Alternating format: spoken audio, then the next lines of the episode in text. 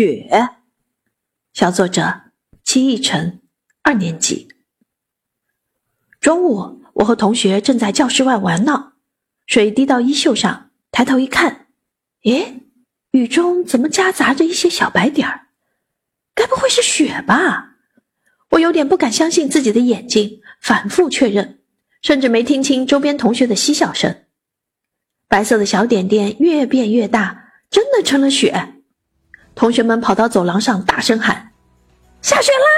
下雪啦！”老师带领我们到操场上，让大家感受一下雪。一阵风吹过，我冷得把帽子戴在了头上，真冷啊！我看到雪花长得有点像六边形的小玻璃，又有点像洁白的羽毛，纷纷扬扬的从天上飘落下来。我和同学跑到外面，抓了一大把雪。差点把我的手和耳朵都冻红了。雪越下越大，操场上变得白茫茫，好像给小草和树木盖了一床洁白的棉花被。我想他们站了三个季节，大概是累了，在向冬爷爷要被子睡觉呢。